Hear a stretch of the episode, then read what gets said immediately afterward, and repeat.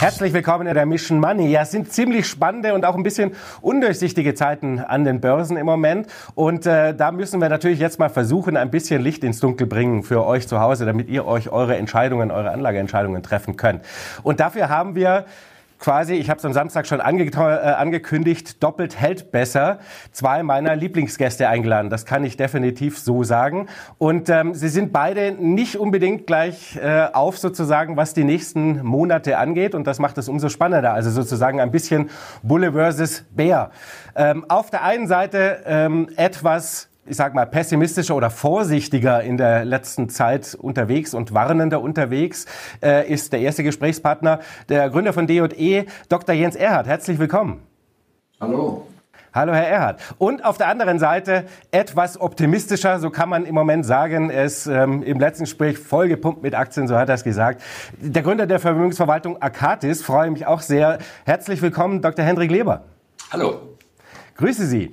Schön, dass wir drei alle so schnell zusammengekommen sind. Ja, fangen wir mal ähm, gleich mal so ein bisschen an. Vielleicht äh, Einstieg quasi an Herr Erhard. Ähm, wie gesagt, schon angekündigt, Sie sind im Moment so ein bisschen, gehören zu denen, die sagen, hm, mal ein bisschen vorsichtiger sein äh, nach der Rallye in den letzten vergangenen Monaten. Kriegen wir eine schärfere Rezession in den USA und Europa und warum? Ja, ich beschäftige mich mein ganzes Berufsleben ja schon mit dieser kniffligen Frage, wo geht die Börse hin und da bin ich immer der Meinung, dass die monetären Faktoren eine Rolle spielen. Ist die Liquidität da? Haben die Leute Geld, Aktien zu kaufen? Und zweitens, wie ist die Marktstimmung? Manchmal sind sie alle begeistert und alle weitgehend drin und manchmal lassen sie den Kopf hängen und die Leute sind nicht drin. Also das Markttechnische spielt eine Rolle. Diese beiden Faktoren sind, glaube ich, so fürs Timing recht wichtig. Ein Markttechnische mehr kurzfristig, das Monetäre mehr mittel- und längerfristig. Und äh, dieses Jahr war ja überraschend gut, auf jeden Fall im Index und auch in Amerika, äh, aber auch weltweit hat man gesehen, dass zwar der Index recht gut aussieht, aber dahinter äh, doch eine gewisse Schwäche zu sehen ist. Die waren es die Kleinlinie oder auch eben die Breite des Marktes, wie man das so schön ausdrückt, da Breads in Amerika, äh, die waren nicht so doll, wenn man aus dem äh, Standard Poor's 500 da die zehn oder auch nur sieben besten Aktien rausrechnet, ist eigentlich dieses Jahr nicht viel passiert. Auf jeden Fall nicht ähm, im Index, man die gleichgewichtet, diese Aktien. Also durch die hohe Gewichtung von wenigen Tech-Aktien ist der Markt hochgegangen. Also wenn man auf diese Werte gesetzt hat, Gratulation, ganz prima. Das haben ja manche gemacht und liegen auch damit sehr gut. Aber wenn man gestreut hat und auch mehr andere Themen mit reingenommen hat, außer der Technologie, da liegt man nicht so gut dieses Jahr. Also da hat so ein bisschen die äh, vorsichtige monetäre Entwicklung. Nicht? Die Amerikaner bremsen ja, versuchen Liquidität rauszuziehen, recht behalten, aber zum anderen, wenn man auf den Index schaut und auf die Technologieaktien, haben die Optimisten absolut die Oberhand dieses Jahr und recht behalten.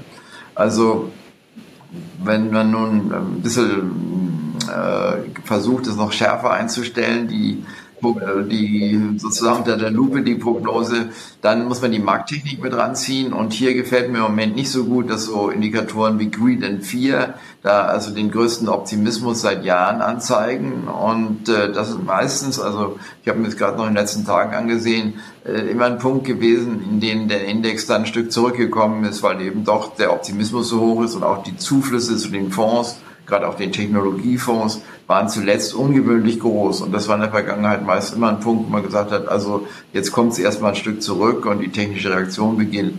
Die Frage ist natürlich auch, ist es nur eine kurzfristige technische Reaktion, wie es jetzt ja im Allgemeinen bisher der Fall war, also ein günstiger Zeitpunkt zum Kaufen, oder geht es wirklich mal auch ein paar Monate mittelfristig zurück?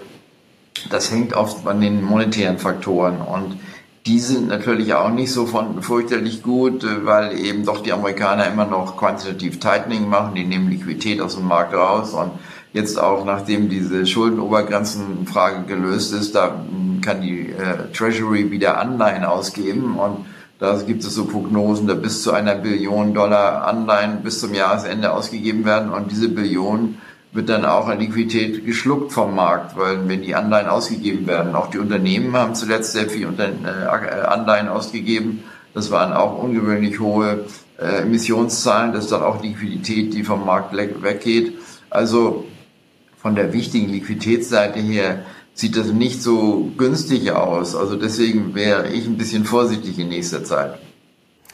Herr Leber, ähm, ich habe noch unser Gespräch im Ohr, April, Mai war das ungefähr rum. Da haben Sie gesagt, alles, was ich an Unternehmen anschaue, ähm, denen läuft viel zu gut, vor allem natürlich gewinnseitig. Ähm, und deswegen ist da auch, kann da eigentlich auch gar keine große Rezession bei rauskommen, weil die Unternehmen viel zu stark sich noch entwickeln.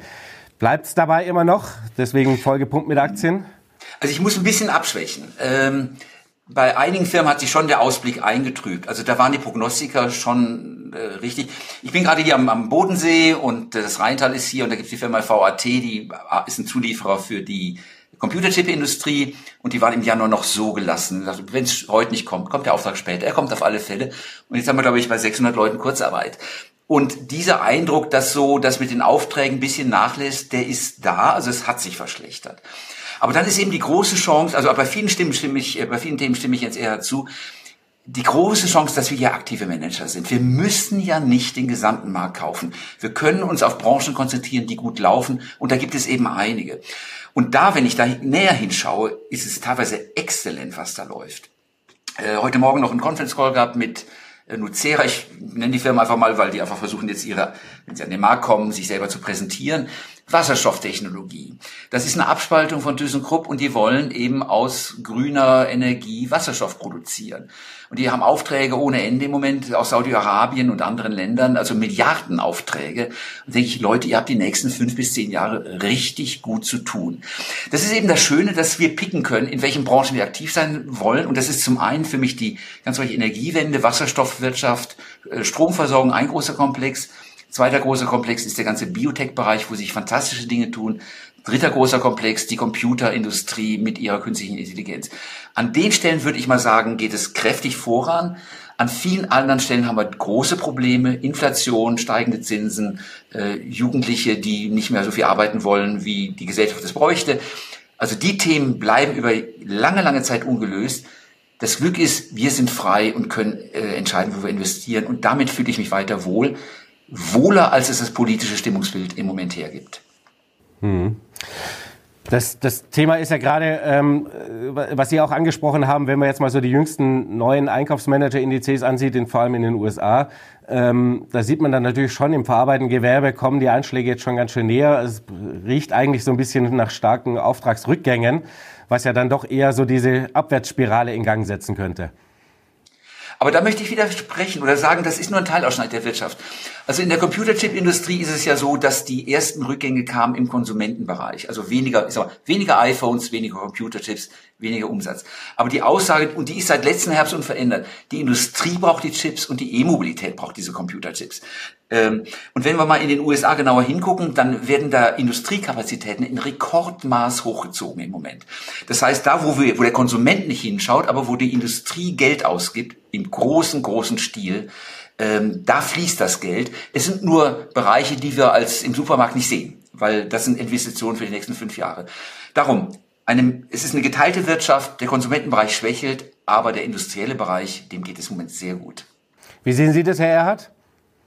Ja, es ist sehr selektiv eben und es wird in Amerika erstaunlich viel investiert in manchen Bereichen, nicht? Also auch gerade wenn man die Arbeitsmarktzahlen anschaut, da sieht man plötzlich im Construction-Bereich gehen die Arbeitsmarktzahlen ziemlich hoch, also da werden Leute eingestellt. Sollte man ja eigentlich meinen, bei der Baubranchen, äh, also bei den Einzelhäusern, da ist ja eher Flaute, nicht? Da die, die Hypothekenzusagen mehr als halbiert und so weiter, aber die gute Baukonjunktur kommt von der Industrie her. Also da wird einiges äh, gemacht. Äh, also das ist wirklich erstaunlich, wie, wie sehr da doch viele Unternehmen investieren in dem Bereich. Und das sieht man auch auf den, an den Makrozahlen durchaus.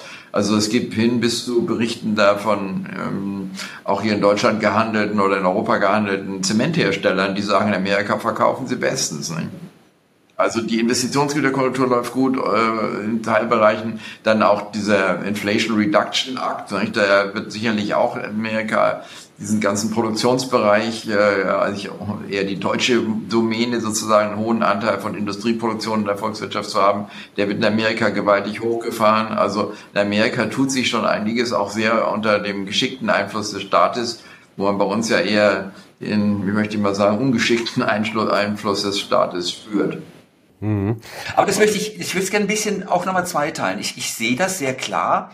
Äh, wir haben das ja alle erlebt vor ein paar Wochen. Meyer Burger, das ist ja ein Hersteller oder die schneiden Silizium Zylinder in feine Scheiben und die gehen in die Solarindustrie und die sagen, was soll ich mir das antun hier in Europa? Ich gehe gleich nach Amerika, sofort Abschreibung. Das rechnet sich viel, viel besser für uns.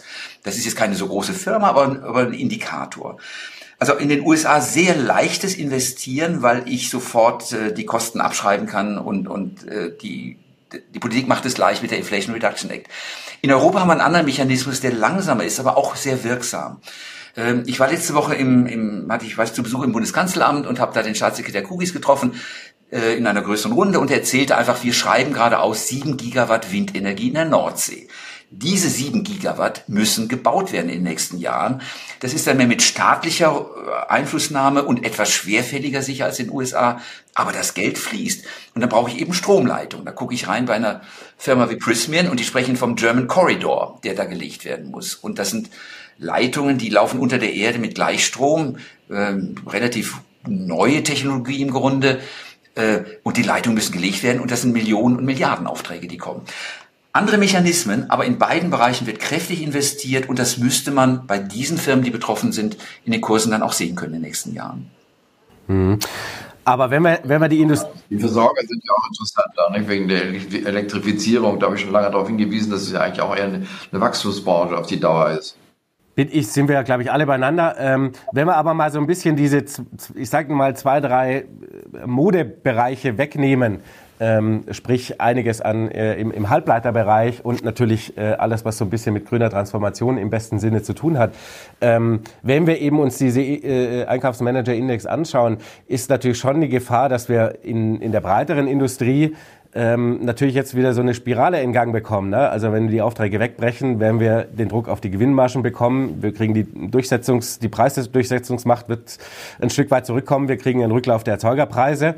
Ähm, dann haben wir natürlich in der Folge irgendwann mal den Vorteil, dass die Notenbanken fertig sein werden äh, oder vielleicht noch mehr den Fuß von der Bremse nehmen können, äh, weil wir dann wirklich auch Inflation zurücklaufen äh, sehen. Aber dann haben wir natürlich auch sagen wir mal, größere Rezessionsgefahren? Also ähm, laufen wir nicht Gefahr, in eine Industrierezession zu kommen? Also wenn wir das mal so runterspielen? Ich glaube, dass die Rezessionsgefahren also eher unterschätzt werden von der Börse da. Also es gibt sicherlich Wachstumsbereiche, haben gerade darüber gesprochen, aber insgesamt glaube ich, äh, wird die Konjunktur gerade in Europa wahrscheinlich schlechter als viele erwarten. Deswegen vielleicht auch die Inflation sogar schneller runterkommen, als viele erwarten. Äh, aber für die Börse könnte das gewinnmäßig doch ungünstiger sein. Und da hätte wahrscheinlich Europa auch einen gewissen Nachteil gegenüber den USA, wo doch einige stützende Faktoren für die Konjunktur auch wieder da sind. Aber in Europa und speziell in Deutschland fürchte ich doch, dass die Konjunktur da für die Börse mehr negativen Einfluss entwickeln wird, als wir uns als, als uns lieb ist da. Es hängt sehr stark von den Notenbanken ab äh, und von der, Radik von der Härte der Notenbanken. Ich meine, die Inflation ist real, die spüren wir. Und mein Weltbild ist ja, dass wir bei vier Prozent Inflation über lange Jahre rauskommen, dass wir es nicht runterkriegen. Warum macht die Notenbank Zinserhöhungen? Um einen Schmerzfaktor in die, in die Wirtschaft rein zu induzieren. Dass man sagt, manche Investitionen lohnen sich nicht mehr, ich bin sparsam mit meinem Geld, sparsam mit meinen Investitionen. Das ist ja das Ziel dahinter. Das tut aber weh. Und die Frage ist jetzt, wem es weh tut. Also es, es muss ja im Grunde der Häuslebauer getroffen werden, der sagt, das Haus gönne ich mir jetzt nicht, äh, weil ich es mir nicht gönne, gehen dann die Preise für die Baumaterialien runter und man kriegt wieder Handwerker. Das ist sozusagen der Mechanismus, über, das Ganze, über den das Ganze funktioniert. Und der funktioniert auch in Teilbereichen, der funktioniert aber in manchen Bereichen eben nicht. Äh, diese berühmten jungen Leute, die nur noch vier Tage pro Woche und nur vom Homeoffice arbeiten wollen, die versuchen und auf der anderen Seite, die wir nicht haben, die Leute am Gepäckband, die Leute im Restaurant, ähm, die sind dadurch nicht betroffen, denn wenn es ihnen schlecht ginge, würden sie wieder ins Restaurant gehen, würden wieder Lkw-Fahrer sein und so weiter. Ähm, das heißt, äh, die Notenbank muss abwägen, will sie die Schmerzen wirklich für die Volkswirtschaft erhöhen und damit sehr unpopulär sein, um die Inflation runterzukriegen, oder sagt sie, naja, vier Prozent ist auch okay, wir lassen es mal mit den Zinsen, wo wir heute stehen, damit die Schmerzen für die, für die Bevölkerung nicht so groß werden. Und da glaube ich, ist am Ende eine Notenbank dann auch rücksichtsvoll gegenüber der eigenen Bevölkerung, die sagt, ich darf den Schmerz nicht zu stark erhöhen. Also ich glaube, das ist ziemlich gefährlich, dass die EZB zu stark bremsen wird. Also das wird, glaube ich, gewaltig unterschätzt. Also auch die Konjunktur macht ja nicht so ganz schlimmen Eindruck bisher, aber da sind ja viele Auftragsbestände da, die noch aus diesen Zeiten kamen, wo die Lieferungen nicht so richtig funktionierten. Aber wenn diese ganzen Auftragsbestände mal abgearbeitet sind, glaube ich, dann kommt die Konjunktur richtig runter. Und wenn man mal sieht, wie eigentlich auch die Bundesbank früher gebremst hat oder auch in den USA meistens, die haben eigentlich immer sehr frühzeitig gebremst. Und wenn die Konjunktur in so einem Stadium war wie heute, dann haben sie meistens schon gelockert. Also diesmal wird sehr spät, sehr stark gebremst gebremst, weil man wahrscheinlich auch viel verschlafen hat erstmal und will es jetzt wieder gut machen. Aber das ist eine gefährliche Geschichte. Also ich könnte mir vorstellen, dass man da doch zu lange, zu stark bremst und dass es dann für Konjunkturenbörse dann eine negative Überraschung geben könnte. Und speziell in Europa. Ich glaube, die Amerikaner haben es schon eher begriffen, auch mit ihrer Pause. Da wird ja noch eine Zinserhöhung per Juli damit, ich glaube, 70 Prozent eingepreist von den Märkten. Aber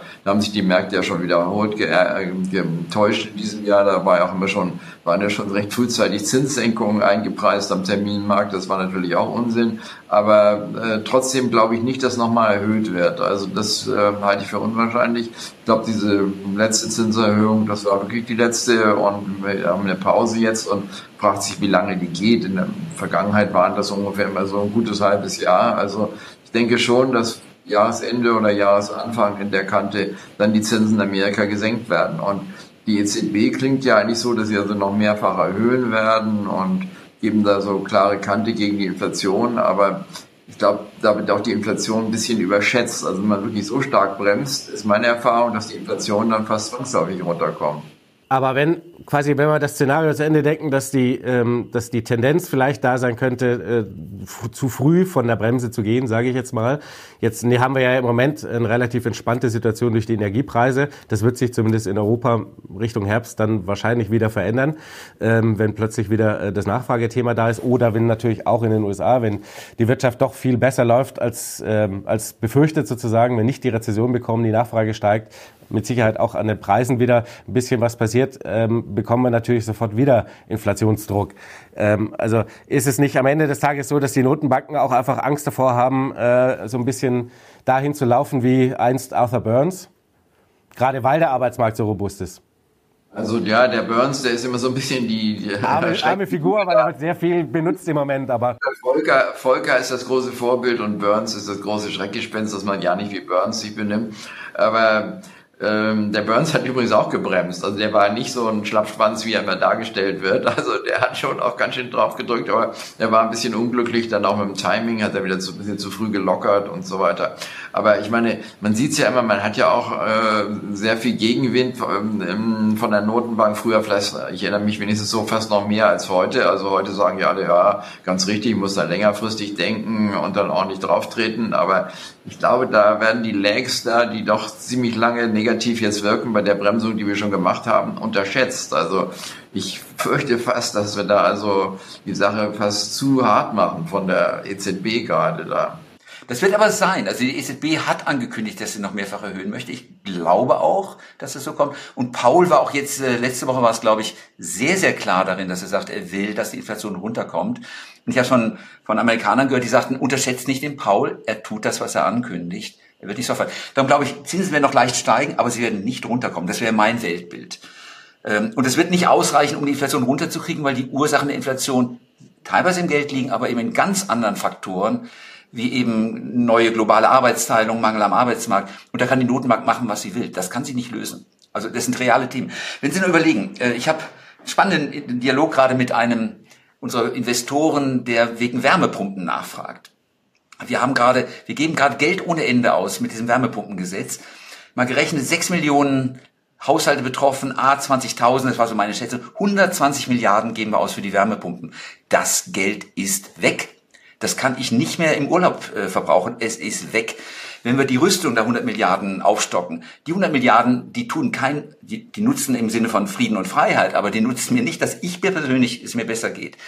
Wenn wir die Stahlproduktion auf Wasserstofftechnik umsetzen und weniger CO2 in der, in der Stahl Eisenaufbereitung einsetzen, dann nütze ich sag mal dem Rotkehlchen, aber nicht mir, weil ich mir davon nichts Neues gönnen kann. Und das sind alles Faktoren, die die Preise nach oben treiben weil das Geld ist da, will ausgegeben werden, aber die Ware wird nicht mehr produziert, die wird woanders produziert. Und an den Themen kann die Notenbank gar nichts machen. Darum sollten wir uns meiner Ansicht nach einstellen, dass die Inflation wegen diesen Gründen lange bleiben wird. Ja, übrigens, wenn ich ganz kurz einwerfen darf, Wärmepumpe 20.000, ich glaube, das ist weit unterschätzt. Ich habe selber eine mir einbauen lassen, schon vor zwei, drei Jahren, und das war also über 100.000. Gut, man kriegte dann, glaube ich, 25.000 wieder, aber das war eigentlich nicht eine besonders luxuriöse Geschichte da. Man muss ja auch meistens noch irgendwie äh, dann alles andere an Dämmung oder mh, hm, Fußbodenheizung und sonstige Sachen berücksichtigen. Da, das geht also ziemlich ins Geld und das schöpft eine Menge Kaufkraft ab. So, also ich glaube, das ist eine nicht ganz ungefährliche Geschichte. Gut, es geht natürlich auch in einen gewissen Bereich der Wirtschaft, aber man muss eben sehen, dass andere Bereiche äh, dann eben doch ziemlich leiden werden, wenn dann so viele Haushalte so viel Geld ausgeben müssen. Ja. Wir haben unsere Wärmepumpe gleich ins Haus rein konzipiert und von daher war die, waren die Mehrkosten nicht so hoch. Ich wollte nur konservativ annehmen, wenn wir mit 40.000 rangehen, wird es schwer bezahlbar für die deutsche Volkswirtschaft. Und es gibt so viel sinnvollere Lösungen. Der Dialog, den ich hatte, war mit jemandem, der hat ein Mehrfamilienhaus und da kommt es auf 15.000 pro Haushalt. Und er rechnete mir aus per E-Mail 500 Euro pro Tonne, die er an CO2 einspart. Flugbenzin äh, erneuerbares Flugbenzin SAF kostet 300, 350 Euro pro Tonne. Also für die Ersparnis, die wir da, da bekommen. Das heißt, es wäre viel klüger, erstmal alle Flugzeuge umzurüsten, statt die Wärmepumpen einzusetzen. Und es wäre noch besser, wir würden die Stahlindustrie reformieren. Äh, also die Reihenfolge der Aktion der, der Politik sind falsch verschleudern Ressourcen und treiben damit die Inflation und nehmen Wohlstand raus. Das müssen wir einfach für ein relativ mäßig gemanagtes Europa äh, akzeptieren im Moment. Und dann käme ja noch sowas wie äh, die globale Schifffahrt dazu, wo man auch noch einiges, glaube ich, vorher tun könnte für die Umwelt und äh, auch die Landwirtschaft nicht. Und Landwirtschaft, es gibt eben Pflanzen, die besser CO2 binden oder die weniger Dünger verbrauchen. Da braucht man eben Gentechnik, aber das wollen wir ja hier noch. Also, Entschuldigung. Ich werde ein bisschen kritisch. Äh, unsere Fortschrittsfeindlichkeit führt dazu, dass unsere Lösungen teurer sind, als sie normalerweise sein müssten. Ja, und vor allem, es steht bei uns natürlich nicht so richtig, da haben wir mit euch beiden jeweils einzeln schon so oft drüber gesprochen, steht bei uns auch immer der wirtschaftliche Nutzen leider halt null im Vordergrund der Entscheider. Das ist ja, glaube ich, so ein bisschen das, das Kernproblem. Äh, aber um dieses Szenario so ein bisschen äh, nochmal quasi weiter zu, zu spinnen, äh, das wir jetzt gerade die letzten Minuten skizziert haben, die ja alle nicht so wirklich gut sind für, für die konjunkturelle und wirtschaftliche Entwicklung, ähm, müssen wir natürlich noch den einen großen Spieler mit einbeziehen, der ähm, so gar nicht macht, was wir alle von ihm gehofft haben, und das ist nämlich China, ähm, deren quasi Zugkraft als Lokomotive nicht so richtig in Gang kommen will im Moment. Ja. Die Zahlen sind äh, allesamt, die konjunkturellen, nicht so wirklich gut. Ähm, wie gefährlich ist es, wenn China so als Lokomotive ausfällt in dieser Gesamtgemengelage? Also ich glaube, es ist schon nicht ganz ungefährlich. Ähm, es war ja doch ein bisschen überschätzt worden, dieser Reopening-Effekt und ähm, der Immobilienmarkt spielt halt eine große, eine große Rolle für die Konjunktur in China. Da gab es auch zwischendurch in diesem Frühjahr mal etwas bessere Zahlen. Da habe ich schon gedacht, na ein Glück, das scheint sich zu stabilisieren da. Aber das ging dann doch gleich wieder runter und das macht 30 Prozent der Wirtschaft schon aus. Nicht? Bei uns sind das eigentlich eher einstellige Zahlen da im Westen, auch in den USA. Und äh, das macht also doch, zieht die Konjunktur in China ziemlich nach unten, wenn die äh, Immobilienkonjunktur nicht richtig läuft. Und man muss auch sehen, dass die Chinesen auch sehr viel ihres ersparten Geldes dort traditionsgemäß in den Immobilienmarkt investiert haben. Angeblich sollen 70 Prozent der Ersparnisse der Konsumenten im Immobilienmarkt sein und solange die Preise stiegen, da war es denen auch ziemlich egal, ob sie vermietet waren oder nicht, die Wohnungen. Und äh, das war eben so die, ja, die erste Wahl bei den Anlagen. Aber inzwischen sieht man natürlich, dass das nicht mehr so gut läuft und auch der, mm, die Bevölkerung, die demografische Entwicklung ist ja auch rückläufig und da gab es immer noch lange diesen Trend, dass die Leute vom Land in die Stadt gezogen sind und dann in der Stadt Häuser gebaut oder Wohnungen gebaut werden mussten, aber das scheint auch ziemlich zu erlahmen. Also da ist der wichtigste Konjunkturfaktor von der Binnenseite, der Immobilienmarkt, äh, wahrscheinlich längerfristig gedämpft. Und sonst versucht man halt auch so ein bisschen die Zinsen zu senken, zuletzt gerade wieder um 0,1 Prozent. Aber ist die Frage, ob so kleinere Adjustierungen da schon den großen Aufschwung bringen. Also Im Moment läuft eigentlich, glaube ich, nur die Reisebranche und Restaurants und solche binnenwirtschaftlichen Service-Geschichten laufen. Aber man sieht es ja auch an den Exportzahlen, so Import, Export, vor allen Dingen Import zuletzt, ähm, dass die chinesische Konjunktur nicht so in Gang kommt. Und die hat ja doch in der Finanzkrise den entscheidenden Ausschlag nach oben gegeben, diese Stimulierung dort in, in China. Aber man ist natürlich in China recht heftig verschuldet und überlegt sich auch dann noch groß was drauf zu tun. Also man hat so ein bisschen Angst, dass China so in diese Ecke kommt wie Japan 1990, so dass da so eine Art äh, auch ähm, Vorsicht ihre Konsumhaltung der Konsumenten, wie bei den Japanern damals einsetzt und dass das große Wachstum vorbei ist. Also und dann vor allen Dingen aber auch diese geopolitische Entwicklung. Nicht? Man hört es ja jeden Tag, dass dann Huawei und so weiter nicht gekauft werden darf hier und ähm, dass von beiden Seiten da Beschränkungen kommen. Das fördert natürlich auch nicht gerade die globale ähm, Konjunkturentwicklung. Also da muss man schon wahrscheinlich auch sagen, dass international eine gewisse äh, schwächere Konjunkturentwicklung in Sicht ist, nicht nur in Europa. Ja, es ist vielleicht im Moment nicht die Lokomotive. Ich meine, wir sehen einfach ein sehr kapitalistisches System, das von einer kommunistischen Diktatur beherrscht wird. Und der, der Geschmack am Kapitalismus ist ein bisschen verloren gegangen. Darum ist auch die, die Motivation und die Kraft der Volkswirtschaft etwas nach äh, weniger geworden. Wir haben die Überalterung in China. Da ist sicherlich Indien der dynamischere Kontinent. Äh, junge Bevölkerung und die sind jetzt langsam doch hungrig geworden. Dennoch, China ist für uns immens wichtig das sind mehrere hundert Milliarden, die wir mehr importieren aus China, als wir exportieren. Die Gewinne der meisten deutschen Firmen kommen aus China und den USA und nicht aus Europa. Das ist enorm abhängig davon. Und wenn ich genau hingucke, ich kann ja wählen als aktiver Manager, gibt es schöne Firmen, die, die sich noch sehr gut entwickeln und auch technologisch gut sind in China. Ob das meine kleine Drohne ist, die ich von da habe, ob das äh, funktionale Textilien sind, die ich in irgendwelcher Sportkleidung wiederfinden, da ist viel Innovation. Ähm, ich würde lieber den Blick auf ganz Asien werfen. Äh, China ist ein von, nicht den Dominanten, als einen von mehreren großen Spielern da betrachten. China, Indien ganz wichtig, Japan hochinteressant und da gibt dieses Alt Asia, die anderen asiatischen Länder, die sich gern aufbauen gegenüber China, das sind die Philippinen äh, und Indonesien natürlich ganz stark und Singapur natürlich. Also ich glaube, man muss den asiatischen Kontinent als den Kontinent der Zukunft sehen. China ist verlangsamt, das kann sich auch wieder beschleunigen. Äh, auf keinen Fall sollte man China äh, vernachlässigen in der Betrachtung. Sehr richtig. Also gerade Indien überholt ja auch bevölkerungsmäßig gerade China. Und äh, da passiert sehr viel. Nicht? Da war heute, glaube ich, auch in der Presse gerade, dass wieder so eine indische Fluglinie 500 Flugzeuge bei Airbus bestellt hat. Und Air India hatte neulich auch gerade 500 Flugzeuge bestellt. Also solches Wachstum äh, gibt es nirgendwo auf der Welt. Also das Bevölkerungswachstum ist eben im Gegensatz zu China sehr gut in Indien. Ähm, aber Sie erwähnten immer lieber auch Japan. Ich glaube, auch Japan sollte man nicht unterschätzen. Ähm, es war ja lange irgendwo auch wegen der Demografie und der hohen Verschuldung so ein bisschen auf die Seite gelegt worden. Und die Ausländer sind da auch nach wie vor mit, Investi mit Aktieninvestitionen sehr unterrepräsentiert. Aber das hat sich so in den letzten Wochen ein bisschen geändert. Durch China wird auch plötzlich, äh, äh, Entschuldigung, Japan wird äh, im Vergleich zu China als geopolitische Alternative jetzt auch gesehen, so dass also auch amerikanische Firmen jetzt plötzlich stärker in Japan investieren. Also da ist Japan, glaube ich, schon interessant. Vor allen Dingen, was mir dort gefällt, und ich habe es eigentlich auch schon längerfristig ähm, empfohlen, zunächst mal nicht so mit so riesigem Erfolg, aber zuletzt ist die Sache aufgegangen, ähm, gefällt es mir fundamental. Nicht? Die Aktien sind dort eben richtig preiswert. Die, die Hälfte wird noch mit unter dem Buchwert gehandelt und Normalerweise ist der Buchwert eigentlich eine Untergrenze für eine Aktienbewertung. In Amerika zum Beispiel werden die Aktien mit einem vierfachen Buchwert im Durchschnitt behandelt.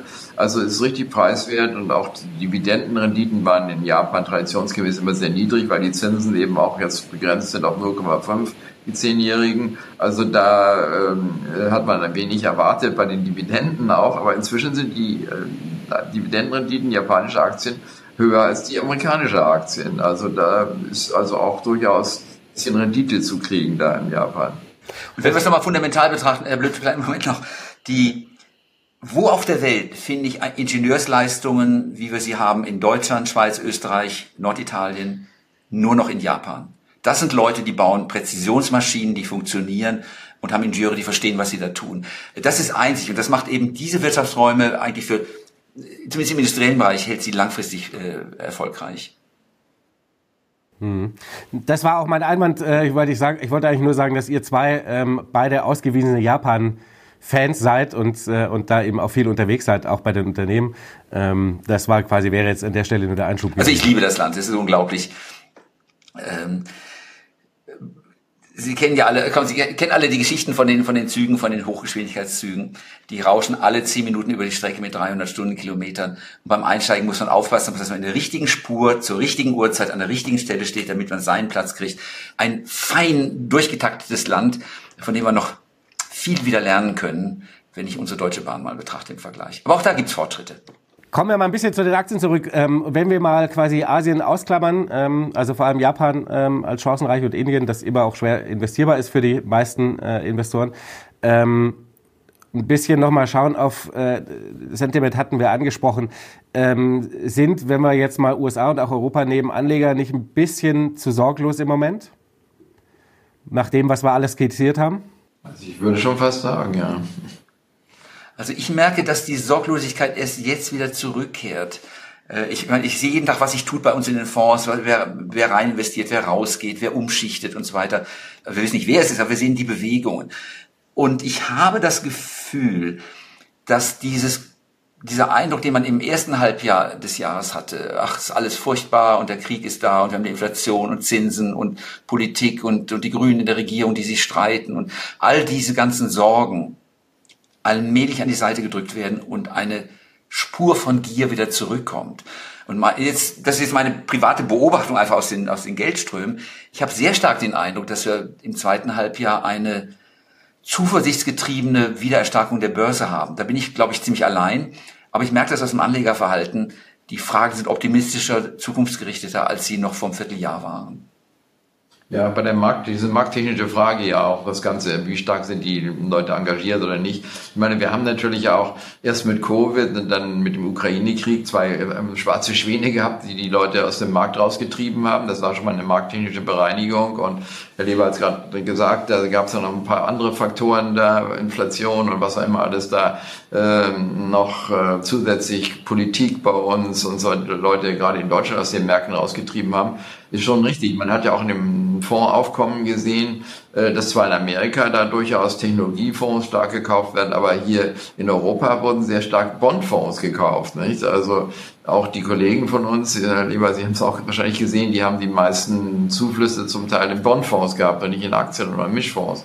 Also das zeigt ja schon eine gewisse Vorsicht der Anleger. Also das beruhigt mich auch so etwas, dass wir nicht so eine Phase haben wie zum Beispiel 2000, als nun jeder wirklich bis zur Halskrause dort äh, am neuen Markt rumgespekuliert hat und dann entsprechend die kalte Dusche kam von der monetären Seite. Nicht? Also wie heute, damals hat die Notenbank damals auch die Zinsen da so von drei auf fünf bis sechs erhöht und bei der Finanzkrise dann nochmal. Also da kam zu der monetären Bremsung damals auch noch die Tatsache, dass die Leute also schon ziemlich überinvestiert waren am Aktienmarkt und damit auch eine Menge Aktien in losen Händen waren sozusagen. Die Aktien sind ja immer irgendwo, aber es ist ein Unterschied, ob nun die äh, schwachen Hände verkauft haben und vielleicht bei irgendwelchen Pensionskassen, die nicht so schnell wieder verkaufen, die Aktien gelandet sind. Also das würde ich auch eher positiv sehen. Das ist auch mit einer der Gründe, warum es in diesem Jahr eigentlich entgegen den monetären Indikatoren nicht so zurückgegangen ist. Das, der Faktor ist in gewisser Weise da, aber ist auch ein bisschen unterschiedlich. Also das ist in Amerika so, dass dort, wo man sagen, nicht dieser Rush in die Geld, also in die Geldmarktfondszonen, aber das war eher diese Bankenkrisenfolge, sollte man vielleicht nicht unbedingt so als Sentiment-Indikator werten. Also dass in Amerika doch noch weiterhin ziemlich viel Geld in Aktien reingeflossen ist und auch im langfristigen Vergleich in Aktien ist. Es gibt ja auch so Indikatoren, wo man die letzten 20 Jahre mal sehen kann, wie viel sind die äh, Leute nun in Aktien oder in Bonds oder in Geldmarktfonds oder so investiert. Und da sind sie gerade in Amerika doch sehr stark in, in Aktien investiert. Also das könnte von der Seite dort markttechnisch belasten. In Europa dagegen sind sie schon alle eher ein bisschen eher auf die defensive Seite gegangen, schon seit, seit im Grunde seit Covid, schon seit drei Jahren jetzt. Mhm. Ja, man hat ja in den USA, finde ich vor allem, das, da bin ich bei Ihnen, lieber, äh, die letzten zwei, drei Wochen nochmal so einen, so einen richtigen Schwung im Sentiment äh, oder so einen Stimmungswechsel gesehen. Ne? Also die diverse Indizes immer bei den individuellen Investoren, die sind innerhalb von einer Woche vom Bären ins Bullenlager gewechselt. Ähm, Fear and Greed, weit über 80 und so, ist ja auch so ein klassischer äh, Indikator dafür, dass so plötzlich so alle so, na, mit jeder Woche, die der Markt noch weiter steigt, äh, kommt halt natürlich auch immer dieses FOMO-Thema auf und man muss doch investiert sein. Ne? Ja, äh, gerade jetzt mit der künstlichen Intelligenz, das ist ja auch gerade zu albern. Ich meine, die, die Entwicklung läuft ja seit vielen, vielen Jahren. Jetzt haben wir gerade so einen Punkt, wo die Sachen zum Anfassen sind, man sich was vorstellen kann. Und äh, was äh, Jens Ehr gerade sagte, eben, dass fünf bis zehn Titel den ganze, die ganze Gunst des Publikums abbekommen, äh, das ist ja nur deswegen, weil ich nicht gut informiert bin. Also dann sage ich, dann kaufe ich mir die Großen und die werden das schon machen. Es gibt in der Zulieferkette sehr, sehr viele Firmen, die genauso interessant sind und die auch von der Bewertung her gar nicht mal so teuer sind und die trotzdem in exakt den gleichen äh, Geldstrom mitschwimmen wie andere. Ähm, ja, und eben die Fantasie ist geweckt eben mit dem Thema künstliche Intelligenz und das wird uns die nächsten Jahre kräftig beschäftigen. Äh, jetzt sehen wir gerade mal die ersten Testballons, die man benutzen kann. Heute Morgen habe ich mir so ein, ein Werkzeug eingerichtet, womit ich meine Geschäftsberichte zusammenfassen kann. Äh, also man kann damit rumspielen, es, es wird greifbar. Und das wird die nächsten Jahre natürlich die Branchen deutlich verändern. Ähm, Im Moment kann man sich nicht vorstellen, aber wenn man einfach überlegt, was könnte ein Anwalt, was könnte ein Architekt, was könnte ein Programmierer mit diesen Werkzeugen machen und brauche ich den dann eigentlich noch oder macht mir die Maschine das am Ende nicht, nicht selber? Das sehen wir äh, dort bei den freien Berufen sehr stark. Und äh, jetzt letzte Woche eine Fabrikbesichtigung bei der Tesla-Fabrik in, in Berlin, Brandenburg. Äh, überall Roboter, Roboter von KUKA, Roboter von Fanuc. Äh, auch da ist die Automatisierung, künstliche Intelligenz immer wichtiger. Maschinen, die die, die Teile heben, äh, neu anordnen, einfügen. Das sind große transformative Veränderungen der nächsten Jahrzehnte, die Investitionschancen bieten. Und darum, wenn man guckt in der Wertschöpfungskette, wer kriegt das Geld ab, auch speziell in der zweiten, dritten Reihe, dann wird es auch richtig spannend für die Investoren, weil die Aktien nicht unbedingt zu teuer sind. Ich glaube auch die künstliche Intelligenz hat noch eine große Zukunft da. Ich meine, da haben wir auch 2000 das Internet gehabt und diese Zukunft, die wir da gesehen haben, da haben es auch einige Aktien erstmal hochgehauen und die kamen dann gewaltig wieder runter, aber so einige sind ja auch wieder sehr schön wie Microsoft wieder, wieder hochgekommen. Also ich glaube schon bei künstlicher Intelligenz, da werden einige Berufe hier wirklich schon äh, ja, sich sehr umstellen müssen. Nicht wie Sie gerade sagten, Herr Lieber, also Anwälte zum Beispiel.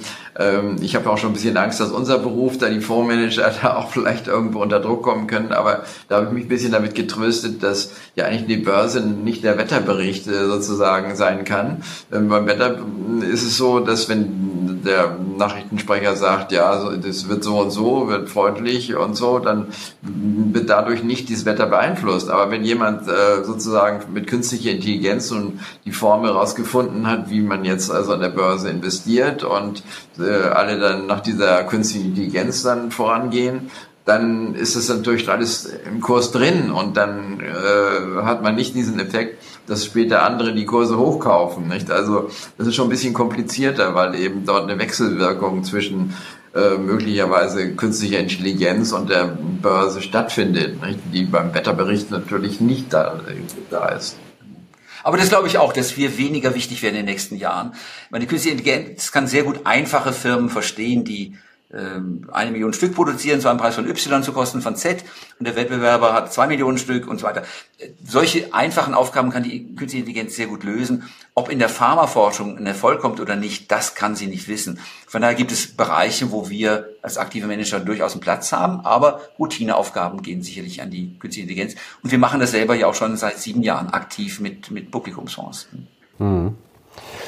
Kommen wir mal noch mal ganz kurz zum Markt wieder zurück. Ähm, wir haben ja natürlich jetzt die letzten zwei, drei Wochen, nachdem wir diesen sehr engen Markt hatten, äh, mit den, wir haben sie besprochenen sieben Werten, ähm, kriegen wir jetzt so langsam ein bisschen Marktbreite rein. Equal Weight S&P ist plötzlich im Plus, der hing ja doch lange Zeit noch äh, im Minus hinterher.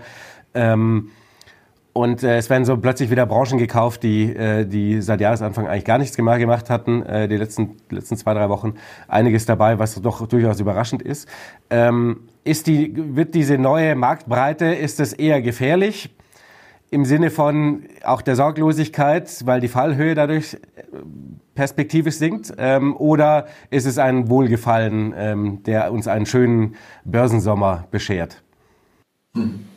Ja, es ist ja häufig so mit der mm, Marktbreite, nicht? also ähm, wo es da in der Vergangenheit auch verschiedene Erfahrungen gab. Aber ich habe meistens in meiner Erinnerung, dass eine verschlechterte Advanced Decline Linien, und das ist ja eigentlich die schlechtere Markttechnik, dass nur wenige Werte hochgehen, den Index hochziehen, aber die Masse der Werte eher fällt und ähm, dadurch eigentlich ja, doch schon signalisiert, dass der Markt insgesamt schwächer wird. Im Allgemeinen kommen die großen Favoriten, in die sich auch viele geflüchtet haben, dann auch aus Liquiditätsgründen, ähm, ist man, fühlt man sich da sicherer als in kleineren Werten, aus denen man dann vielleicht nicht so schnell so gut rauskommt, wenn man dann doch ausflüchten will. Also da folgt im Allgemeinen der breite Markt eher, ähm, also es ist jetzt nicht so, dass jetzt der, der breite Markt den wenigen großen Aktien folgt, sondern eher umgekehrt. Also dass äh, die großen Aktien doch eher, eher runtergehen, weil das ein Warnsignal ist, dass die Breite des Marktes nicht mitkommt. Diese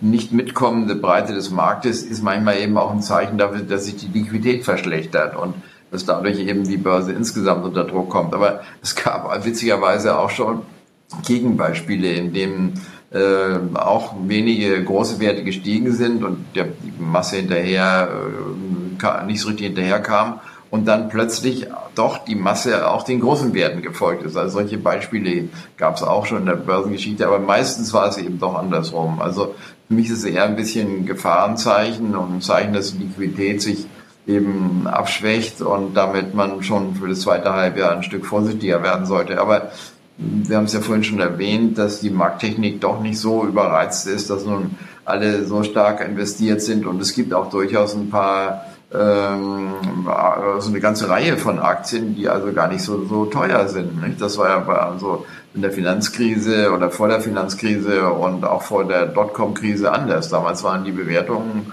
zum Teil doch sehr, sehr hoch und da waren dann schon von der fundamentalen Seite, die, da war die Wahrscheinlichkeit sehr hoch, dass, dass die Börse stärker zurückkommt.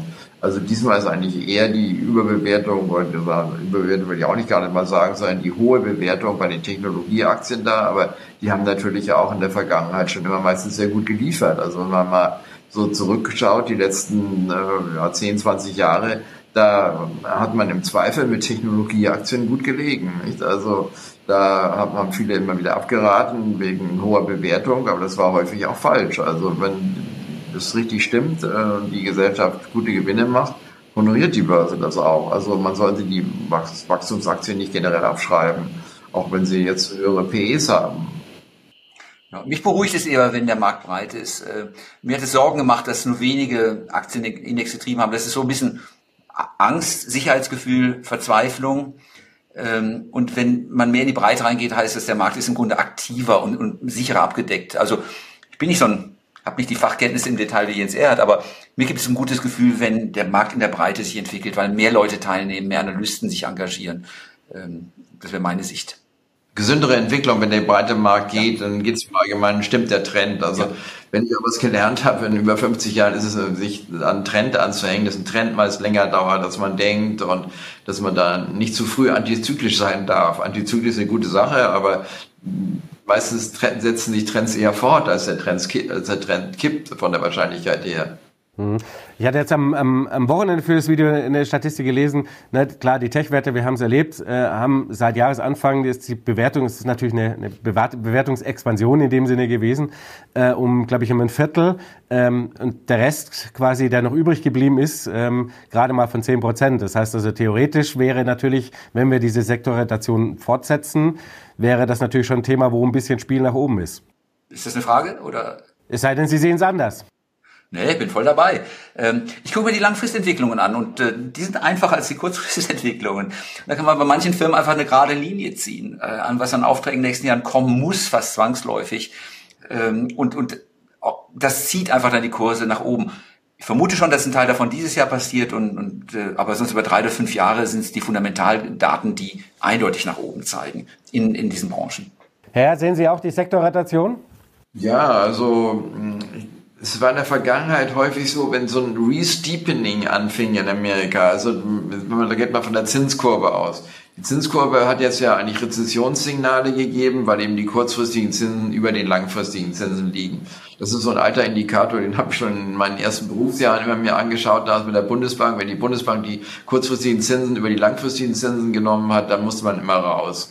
Und äh, jetzt äh, sieht es ja sehr eher aus, dass die kurzfristigen auch wieder mal runterkommen können, dann, zumindest im nächsten Jahr, wenn die Notenbanken die Zinsen dann senken. Und das werden sie ja hoffentlich irgendwann tun, äh, dass es dann wieder Rückenwind gibt. Aber was heute unter, manchmal auch unterschiedlich ist, ist, dass dann ähm, während dieses ähm, sozusagen in der Phase eher niedriger Zinsen die Technologieaktien profitieren. Wir hatten ja zuletzt auch wieder so eine Teil äh, Zinserhöhung, möchte ich mal sagen, nicht auf die alten Hochs, aber die Zinsen sind eher wieder ein bisschen gestiegen, gerade in Amerika. Und äh, trotzdem sind die Technologieaktien gestiegen. Also da hat so ein bisschen diese Regel nicht funktioniert. Aber wenn du wirklich die Zinsen zurückkommen äh, und dieses Resteepening anfängt, dann war es in der Vergangenheit so, dass erstaunlicherweise der breite Markt dann gefallen ist äh, und ähm, dann aber manchmal wegen der niedrigeren Zinsen die Technologieaktien doch wieder einen Auftrieb bekommen haben. Also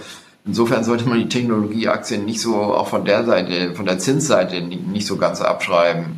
Und wie Herr Leber richtig sagt, ist es eigentlich auch die Branche dort, wo man am ehesten wirklich langfristiges Gewinnwachstum sieht und ganz langfristig zählt an der Börse eben doch der Unternehmensgewinn und nicht nur monetäre Faktoren oder Markttechnik, was eher die kurzfristigeren äh, Börsenprognosen beinhaltet. Ja, und ich glaube eben, es ist ein fundamentaler Trend. Jetzt haben wir ein bisschen so natürlich immer die Amazon im Kopf und die Apple, aber gucken Sie mal im Auto an, wie viel Sensoren und wie viel Elektronik da drin ist. Schon in so einem ganz normalen Alltagsauto, da ist ja überall ist, sitzt jemand auf dem Platz und wenn nicht und der, der, der Sicherheitsgurt ist nicht rumgezogen, dann piepst es irgendwo und da, da klingt es und da ist ein Regensensor.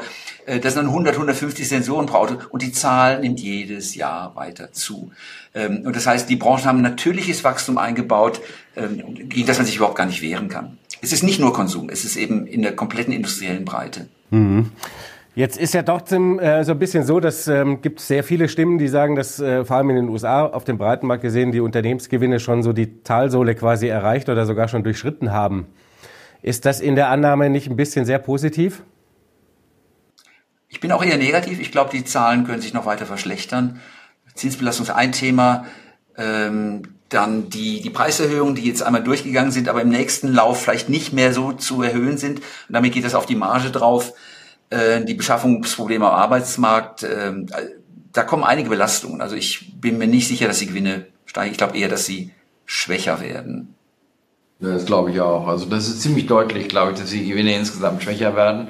Und äh, so, sogar die Technologieunternehmen, und die sogar ganz besonders, haben ja auch viele Leute entlassen zuletzt. Nicht? Also das zeigt auch schon den Kostendruck. Und wenn man die Veränderung der Umsätze bei den Unternehmen sieht und die Veränderung der Kosten, also da ist eine Schere, die da ähm, nicht so günstig aussieht. Also die Kosten belasten doch zunehmend und die Gewinnspanne wird weiter zurückgehen, glaube ich. Und erste Ansätze sieht man da schon. Wenn ich mir den Internetsektor angucke und das mit unseren eigenen internen Studien vergleiche, dann ist es meist so, dass in den ersten 30 Jahren die Margen sich aufbauen. Und dann fängt die Realität an und der, der Druck des Alltags. Es kann eine EU-Regulierung sein, das, das kann Wettbewerb sein. Ähm, und das wäre ja typisch für diese großen Tech-Firmen, dass die Margen ein bisschen unter Druck geraten. Jetzt haben wir gerade so ein bisschen ja schon das Thema Sektorrotation gehabt, aber das, ähm, die letzten Wochen haben wir auch so gezeigt, das ist auch so ein bisschen schon so eine Länderrotation. Wir hatten seit Oktober Europa und auch den DAX, äh, also Deutschland, ähm, so ein bisschen als großen Outperformer im Vergleich zu den Amerikanern. Und ähm, das geht, ging noch selten gut, ähm, zumindest lang. Und ähm, wenn man jetzt quasi mal vergleicht, seit äh, Anfang Juni hat sich das Bild schon wieder gekippt. Ja? Trotz DAX äh, äh, letzte Woche ähm, äh, ist der Eurostox und der DAX deutlich hinter den USA zurück. Also haben wir da auch schon wieder so ein bisschen dieser, dieser Nachholeffekt, ähm, dass irgendwie in Europa alles nicht so schlimm und schlecht lief durch den Winter, äh, wie man das befürchtet hat, so langsam wieder vom Tisch. So eine richtige Outperformance habe ich langfristig in meinem Berufsleben nicht gesehen. Also ich habe das mal 2015 mal prognostiziert, aber das hat nur kurz gehalten und diesmal war es ja auch, glaube ich, nur relativ kurz, dass wir da vom letzten Herbst bis vor kurzem da diese Outperformance hatten. Aber wenn man so die Grafiken übereinander liegt, nicht Europa oder DAX einerseits und S&P andererseits, haben die Amerikaner zuletzt schon wieder aufgeholt und die Outperformance geht schon wieder weg. Also ich denke, dass wir da ähm, nicht davon ausgehen können, dass Europa nur besonders gut abschneidet. Es, lag vielleicht auch daran, dass im letzten Jahr, also bei allen Telefongesprächen, die ich mit Amerikanern hatte, da die gesagt, also Europe is not investable und die waren da also so negativ gegenüber Europa, haben wir alle gesagt, na, bei euren Energiekosten, da müsst ihr alle zusammenbrechen und da geht also für eure Produktion nichts mehr und so weiter. Aber wir haben ja alle gesehen, wo jetzt die Energiepreise wieder sind, nicht? Die Gaspreise sind ja also auf einem erstaunlichen Tief sogar, nicht? Also ehe das sich durchfrisst durch die Wirtschaft dauert natürlich wieder mal, aber erstaunlich, wie die Preise da zurückgekommen sind. Also ich glaube, die Energiepreise werden auch schon wieder hochgehen, aber trotzdem hat der Markt hier ja doch gut funktioniert, nicht? Erst hat man wie wild gekauft, auch für die Speicher und dann hinterher fehlt die Nachfrage und die Preise kamen wieder runter. Aber eben dieser Nachholeffekt Europas kam wahrscheinlich wegen der vollständigen Unterinvestierung und inzwischen sind sie doch wieder ganz gut dabei. Auch der Euro war zwischendurch wieder erholt, jetzt vom Tief hoch, da 95 da auf 1,10 oder so. Also das waren ja auch 15 Prozent Anstieg des Euros gegenüber Dollar. Das hat auch nochmal geholfen, dass die Amerikaner gesagt haben, kaufen wir doch wieder etwas Europa. Aber ich glaube, der Effekt ist schon weitgehend gelaufen da. Deswegen glaube ich, dass Europa nicht mehr outperformt und auch der Euro da nicht mehr so groß hochkommen wird gegenüber dem Dollar. Wenn ich mir den DAX und den S-DAX angucke, dann finde ich so, jede dritte oder jede vierte Firma hat richtig Dynamik, die macht Spaß, die hat die Zukunft vor Augen, die ist weltweit aktiv und der Rest ist ziemlich altbacken im weitesten Sinne. Und dann die Frage, wenn ich ein deutsches Stahlunternehmen bin und ich will mit grünen Stahl produzieren, hm, wo mache ich das denn? Ist Deutschland ein guter Standort? Und wenn wir es mal durchgehen, gesetzliche Regularien sind nicht klar, die, die politischen Programme sind nicht klar, der, die, die Stromleitungen sind nicht klar, die, der Preis des Stroms ist nicht klar, die Steuern sind nicht gut, die Behörden sind langsam, die Infrastruktur ist schlecht, die Arbeitskräfte sind nicht verfügbar, hm, dann gehe ich doch vielleicht lieber in ein anderes Land. Und darum habe ich das Gefühl, dass manche Firmen im DAX oder S-DAX wirklich gute Aussichten haben, die diese Probleme nicht haben und viele einfach einen schweren Deutschlandballast mit sich rumtragen. Und dann ist die Frage, also sie werden profitieren von den industriellen Effekten. Deutsche Industrie ist richtig gut, die können diese Dinge leisten. Aber ob das in Deutschland stattfinden muss oder im Ausland, das ist die große Frage. Darum, das Thema Outperformance deutscher Aktien, bin da verhalten, in Teilsegmenten ja, aber nicht für den breiten Index. Und man muss natürlich sagen, Sie haben das schon so ein bisschen skizziert und ich weiß, äh, Herr Erz sieht dies äh, ähnlich problematisch. Ähm, ist natürlich Europa äh, erst recht, wenn China nicht mitmacht, im Moment sowieso eher im Hintertreffen industriell. Bis auf ein paar viele Lösungen die wir haben. Ne? Also viele Lösungen werden hier gebaut und das können auch die deutschen Ingenieure. Und manchmal verschlafen sie es, wenn ich mir die Autoindustrie angucke, die einfach ein paar Jahre zu spät dran ist und dann auf der Kostenkurve den, den Teslas hinterherläuft, weil die einfach aggressiver und schneller rein investiert haben. Das ist unsere Behäbigkeit, Trägheit, die dann manchmal wehtut. Und dann gibt's schon, ich denke nur an kleine an, ich denke an so eine Carl Zeiss Meditech da, die die Augenoperationen anbietet, praktisch weltweit. Und das sind große Trends und da sind die Produktionskosten oder die Hardwarekosten nicht so wesentlich wie die Technologiewerte, die da drin stecken. Da würde man sagen, die machen das gut und die viele große sind einfach gehandicapt. Und man hat natürlich immer auch ein bisschen dieses ganze Problem, ähm, dass die paar, die richtig gut sind ingenieursseitig, dann sich eben die Frage stellen, wo bauen wir denn unser Werk? Ähm, hier oder doch lieber woanders? Ja, und Linde ist ein klassisches Beispiel dafür. Ne? Linde, eine deutsche Traditionsfirma mit über 100-jähriger Tradition, die nach der Fusion mit den Amerikanern einfach sagen, so Deutschland, ja, wir gehen mal von der Börse weg, wir brauchen das nicht mehr. Hier sind die Investoren ohnehin nicht mehr, die sind eben international unterwegs. Ähm, und dann ist es äh, einfach optimaler, den, den Standort da zu verlegen. Ich glaube, wir haben einfach zu viel Staatseinfluss hier inzwischen und damit ist die Wirtschaft noch nicht so ganz kalkulierbar. Nicht? Also Marktwirtschaft ähm, macht ja auch Veränderungen, aber nicht solche abrupten. Und wenn nun das heißt, ja, ja, die Industrie, die zahlt jetzt praktisch nur sechs Cent für den Strom in Zukunft und dann könnten natürlich ein paar Leute wieder überlegen, ob sie nicht doch irgendwie in Deutschland produzieren. Aber wie sicher sind diese Sachen und wie lange geht das? Also, wenn marktwirtschaftliche Preise herrschen, sind die, glaube ich, besser irgendwo auch in die Zukunft äh, vorauszusagen, als dass man abhängt von der Regierung, die da ad hoc äh, alles Mögliche macht. Erst macht sie das Problem und dann versucht sie mit Subventionen das Problem wieder aufzulösen und das mögen Unternehmer also nicht sehr gerne, so etwas. Und jetzt habe ich gerade hier vor mir so einen Textentwurf zum Thema auf EU-Ebene, das wir haben die deutsche Ebene angesprochen, Herr Erd, äh, Corporate Sustainability Due Diligence Directive, Leute, noch wieder eine Regulierung zum Nachhaltigkeitsbereich mit Berichtspflichten. Und da denkt man sich als Unternehmer, warum will ich mir das eigentlich antun? Warum? Es gibt eigentlich keinen Grund, ich könnte mit dem Unternehmen auch woanders hingehen und genau die gleichen Produkte produzieren. Wie gesagt, das trifft in der Breite zu. Wir machen uns das enorm schwer in Deutschland. Dennoch gibt es an der Börse super Firmen äh, aus Deutschland, die man haben sollte. Aber eben ein kleiner Zahl, eine kleine Zahl. So, abschließend müssen wir natürlich noch mal so ein bisschen drüber sprechen. Ähm, da mache, frage ich euch quasi einzeln ein bisschen dazu. Ähm, was sollte man denn jetzt auf jeden Fall so ein bisschen auf dem Schirm haben? Sei es natürlich ländermäßig, Japan haben wir natürlich alle schon angesprochen, aber eher natürlich so sektorenmäßig. Äh, wo sollte man einen Blick drauf haben ähm, in der nächsten Zeit äh, und wo eher mal ein bisschen vorsichtiger sein? Generell, glaube ich, zeigen die Stimmungsindikatoren, die ja kurzfristig eigentlich immer die beste Prognose geben, doch, dass wir ein bisschen vorsichtiger vielleicht sein sollten. Und die Basianer hatten früher mal diesen Spruch, geht, Butter geht Käse oder auch geht eben gerade nicht. Und deswegen, äh, wenn es so zu Rückschlägen kommt, ist es vielleicht ganz vernünftig, dass man noch ein bisschen jetzt wartet, auch wenn man gute Aktien auf dem Schirm hat, da läuft wahrscheinlich nichts so weg im Moment. Dass man also wegen doch äh, gerade Greed und Fear ist ja wie ein prima Indikator, finde ich, äh, wenn man zu sehr eine Begeisterung sieht. Meine, die Begeisterung ist ja erst recht neu. Das ist wieder ganz positiv. Nicht? Bis vor kurzem waren ja alle sehr negativ und auch diese Stimmungsindikatoren kommen ja blitzartig aus dem Keller jetzt hoch, weil viele wahrscheinlich gesagt haben, um Gottes Willen, jetzt habe ich zu wenig Aktien, schnell noch einkaufen. Aber da haben doch einige offensichtlich zuletzt gekauft und damit ist die Luft kurzfristig nach oben ein bisschen raus, denke ich mal.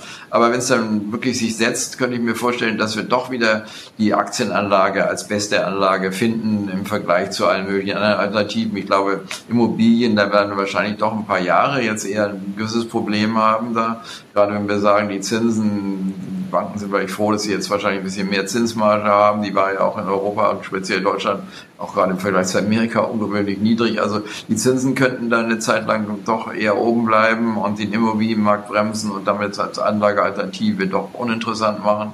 Und äh, gut, man kann bei den Anleihen schon mehr jetzt verdienen als früher. Aber nur Anleihen ist natürlich auch nicht gerade das, was man sich so in Inflationszeiten äh, erhofft. Denn ich meine, ganz langfristig denke ich, ist den Notenbanken wahrscheinlich sogar die Inflation ganz recht, weil sie dadurch eben eine automatische Entwertung ihrer großen Staatsschulden dadurch äh, erreichen.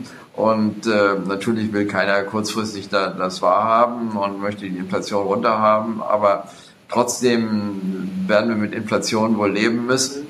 Und damit sind Aktien, glaube ich, schon eher ein Inflationshedge als Anleihen auf die Dauer. Nicht? Die Aktien können die Dividenden erhöhen, wenn sie gut sind und bei den Anleihen da, wenn man da 10, 10 Jahrespapier jetzt kauft, nicht? also ich denke mal in Japan 0,4 Prozent kriegt man da für 10-Jährige. Das ist, ähm, deswegen ist Japan auch für mich so ein Favorit, weil da die Anleihen überhaupt keine Alternative sind. In Amerika kriegt man ja auch Unternehmensanleihen da, die doch so 5, 6 Prozent bringen bei doch ganz vernünftiger Bonität, manchmal sogar auch deutlich mehr. Wenn man dann die Bonität dann der zugrunde liegenden Aktien im Griff hat, kann man da auch man sagen, wesentlich höhere Renditen noch bekommen bei Unternehmensanleihen, ohne dass man nun ein gefährliches, äh, überproportionales Risiko eingeht. Also insofern glaube ich schon, dass man äh, beim nächsten Rückschlag wieder bei interessanten Aktien da zuschlagen sollte. Ich bleibe bei den Aktien, weil das ist, wie gesagt, äh, die beste Anlageform langfristig auf alle Fälle. Ähm, ich komme aus der Vielzahl von Ideen. Es fällt mir richtig schwer auszuwählen, weil es so viele tolle Themen gibt. Aber nochmal drei große Highlights dieses ganze Thema Energiewende, Klimawende wird kommen. Das Geld wird ausgegeben. Und es gibt Firmen, die bauen die Anlagen dafür, die bauen die Leitung dafür. Man sieht es heute noch nicht, aber in zwei Jahren wird es da sein. Darum sollte man heute da einsteigen. Das war der erste Block. Zweite Block äh, rund um Biotechnologie. Auch das dauert ewig. Die Forschung hat tolle Ergebnisse. Hat man in den letzten Wochen auch gelesen, da von Biontech zum Beispiel. Da kommen ganz neuartige Entwicklungen, die einfach ein paar Jahre brauchen, bis sie durch die Klinik durch sind. Aber das kommt, fast unausweichlich. Also Biotech, Pharma, Medizintechnik sind groß, ist der zweite große Bereich. Und der dritte rund um die künstliche Intelligenz und die Datenverarbeitung. Ähm, unstoppable. Wir hatten in der Vergangenheit beim Murschen Gesetz alle 18 Monate die Verdopplung. Jetzt haben wir eine Verzehnfachung jedes Jahr an der Leistungsfähigkeit der Systeme. Und das bleibt nicht spurlos. Also das wären die drei Schwerpunktthemen, an denen ich auf keinen Fall vorbeigehen würde. Sehr schön. Lieber Herr Lieber, lieber Erd, das war richtig spannend. Vielen Dank für dieses Gespräch. Bis zum nächsten Mal. Sehr gerne. Und das nächste Mal werden wir ein bisschen mehr Vorlauf nehmen und dann schaffen wir das, dass wir uns alle drei an einen Tisch setzen. Gut. Gut. So, Freunde, und ich hoffe, ihr konntet auch richtig was mitnehmen. Äh, ich denke, da waren einige spannende Themen und Inspirationen für euch mit dabei, ähm, was in den nächsten Monaten an den Aktienmärkten so anstehen könnte. Und äh, gebt auf jeden Fall Daumen hoch und jede Menge Kommentare. Wenn wir dieses Gespräch mal wieder fortsetzen sollten, dann persönlich äh, mal im Sommer This is your invitation to the intersection of versatility and design. The kind of experience you can only find in a Lexus SUV. A feeling this empowering is invite only. Fortunately, you're invited. Experience the versatility of the complete line of Lexus SUVs and some of the best offers of the year on select models at the Invitation to Lexus sales event, now through April 1st. Experience amazing at your Lexus dealer. Zusammen an einem Tisch. Ansonsten den Herren nochmal vielen Dank und ähm, bis bald. Bis bald. Ciao.